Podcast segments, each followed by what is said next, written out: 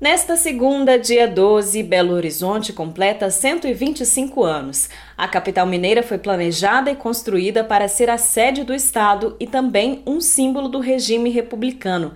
Mas o que havia nessas terras antes da capital quem ocupava esse território.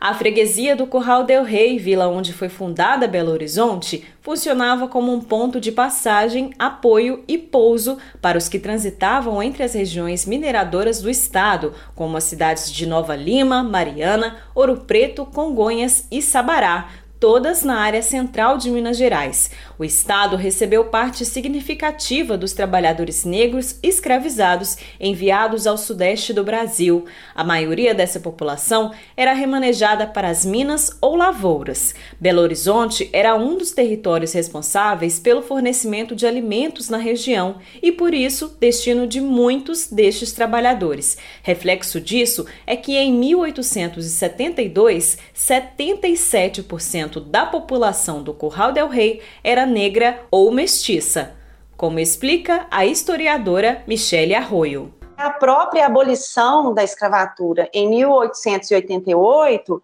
ela também traz uma perspectiva de pessoas que vão buscar emprego. E essa busca por empregos acaba atraindo também né, muitos negros né, que vem aqui para o Curral del Rei para trabalhar na construção da nova capital. Um dos locais mais antigos de Belo Horizonte é a Pedreira Prado Lopes. Há indícios de que nos tempos do Curral del Rei, a comunidade era um quilombo, com a construção de BH, os moradores foram expulsos para que fosse feita a extração de pedras na região, matéria-prima na fundação da cidade. Apesar disso, muitos resistiram e reocuparam o território que hoje forma uma das periferias mais antigas da cidade.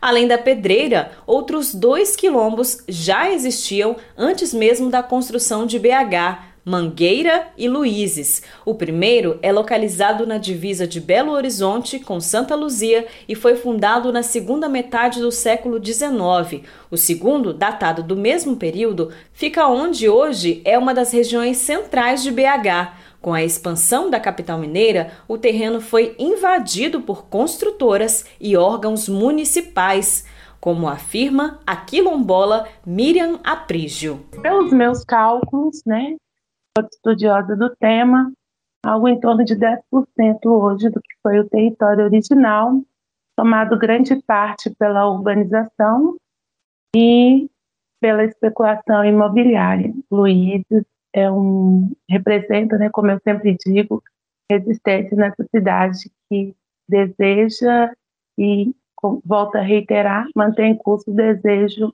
de nos invisibilizar, de nos silenciar e de nos apagar mesmo no processo histórico de construção da cidade. Tanto o Quilombo das Mangueiras quanto o Luizes são reconhecidos como patrimônio imaterial de Belo Horizonte. No entanto, ainda lutam pela proteção nacional. A Pedreira Prado Lopes tenta seu registro enquanto patrimônio do município. De Belo Horizonte, da Rádio Brasil de Fato, Amélia Gomes.